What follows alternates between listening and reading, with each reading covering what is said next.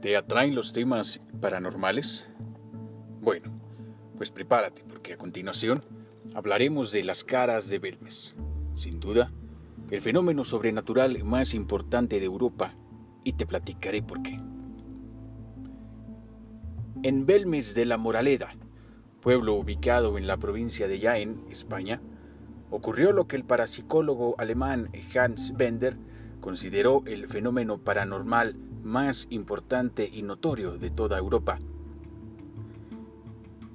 Aquel 23 de agosto de 1971 apareció en el piso de la cocina de una casa con domicilio en la calle Rodríguez Aroca número 5 la imagen de un rostro. Para sorpresa de muchos, en el mismo espacio surgieron varios rostros más semejantes a los de los frescos de arte bizantino, con ojos grandes y actitud fría. Los habitantes de la casa y sus vecinos intentaron borrarlos con todos los medios posibles, pero todo fue en vano. Pronto, la noticia se difundió por toda España y con ello acudieron al lugar expertos en fenómenos sobrenaturales. El principal desafío de estos, como siempre, fue discernir si las apariciones eran reales o si se trataba todo de un fraude.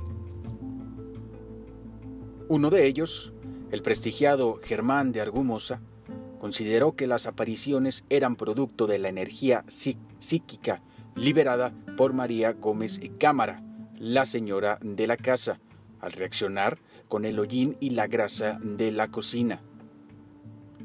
De hecho, esta hipótesis se refuerza porque cuando ella estuvo en el hospital, los rastros desaparecieron provisionalmente. Desde entonces empezaron a aparecer miles, sí, miles, en distintas habitaciones de la casa. Algunos se transformaron en cruces, torsos femeninos desnudos y caras de animales.